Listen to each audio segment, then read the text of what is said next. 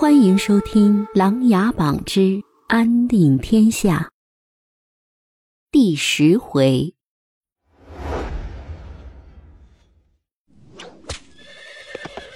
林深昼夜不停，快马加鞭赶往着北燕。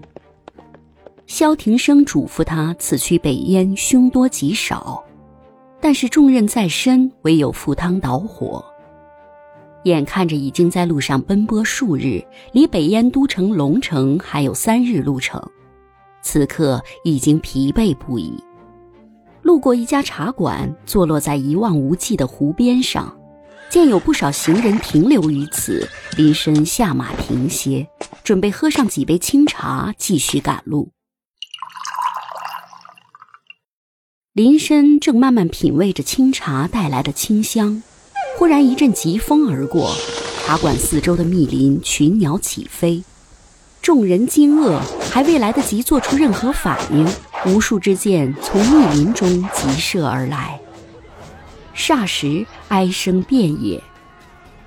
刚才还热闹不已的茶馆，已经是横尸遍地。林深从小跟着庭生一起练习武艺，也师从多位武林高手。而蒙挚大将军和列战英将军对他的影响更是深入骨髓，一招一式都是他们倾心而教，所以这突如其来的射杀被林深轻易躲过，拔剑左闪右躲，以剑为盾，左砍右劈，然后纵身一跃，飞到茶馆的屋顶，环顾四周，发现密林里一群蒙面黑衣人正朝茶馆飞奔而来。林深并未胆怯，只是心存疑虑：这些蒙面黑衣人到底是些什么人？为什么要屠杀无辜的路人，而自己也深陷其中？转眼间，蒙面黑衣人已经在茶馆四周把林深团团包围，但是并没有急着冲杀，全都盯着屋顶上的林深，似乎在等待着什么。太子萧欣正和大队人马赶往北魏，再走几十里就要到达梅岭。父亲萧景琰在他出征前交代过，这里有一个他的故人长眠于此，需要他代为去叩拜。此时已经是春末，初夏的炎热已经让人身心疲惫。大梁并未着急进攻北魏。太子的兵马也是走走停停，等待着长陵王那边的消息。已过晌午，艳阳高照，太子下令全军在河边安营扎寨，准备休整一日。蒙挚大将军仔细检查了行军帐篷的搭建布局，确保了太子营房的安全后，便来到太子军营里看望太子。军营里。太子正仔细的看着地图，帐篷外禀报了蒙大将军的到来，随即出棚面见。两人沿着河边走了一会儿，因为实在太热，来到了河边的密林阴凉处，席地而坐，畅聊了起来。太子拿出丝绢擦了擦脸上的汗水，看了一下已经全身湿透的蒙挚，笑道。蒙叔叔久经沙场，也是怕这炎热不成？蒙挚随手用袖口把脸上汗珠一抹。太子见笑了，这北方的热和我们大梁的热不一样，一个是干热，一个是湿热。我们习惯了湿热，却不喜干热呀。说来也奇怪，每次战场杀敌都是寒冷季节，您别说，那时上阵杀敌都没有让我出这么多汗水。太子抖了抖丝绢上的汗水，前面就要到梅岭了。父皇嘱咐我一定要给林叔叔他们好好祭拜一下。以前只是听父皇讲述过林叔叔他们的事情，并让我无论什么时候都不要忘了他们。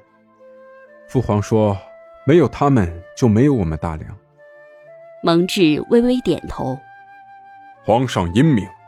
梅岭数万忠魂都会保佑我们大梁，保佑皇上和太子的，还有你的林叔叔。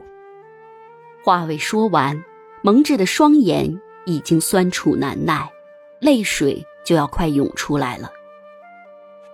十五年前，蒙挚跟随着林叔北上，他们一路绞杀，胜利在望。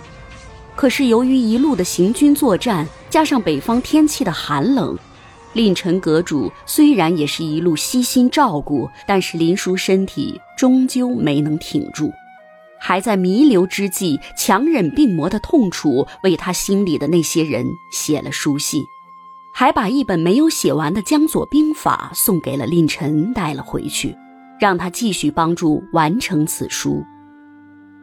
蒙叔叔，你再给我讲讲你和林叔叔他们的故事吧。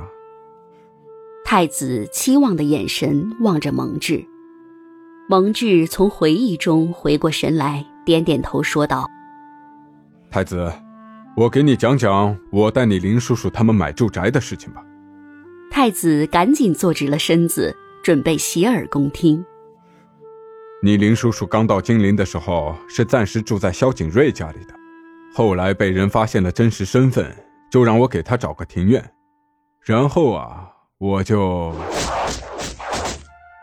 忽然，一支支离弦之箭疾驰而来，蒙大将军快速起身，拔剑挡在太子跟前，左挡右晃，嘴里大喊：“快来人呐，有刺客！”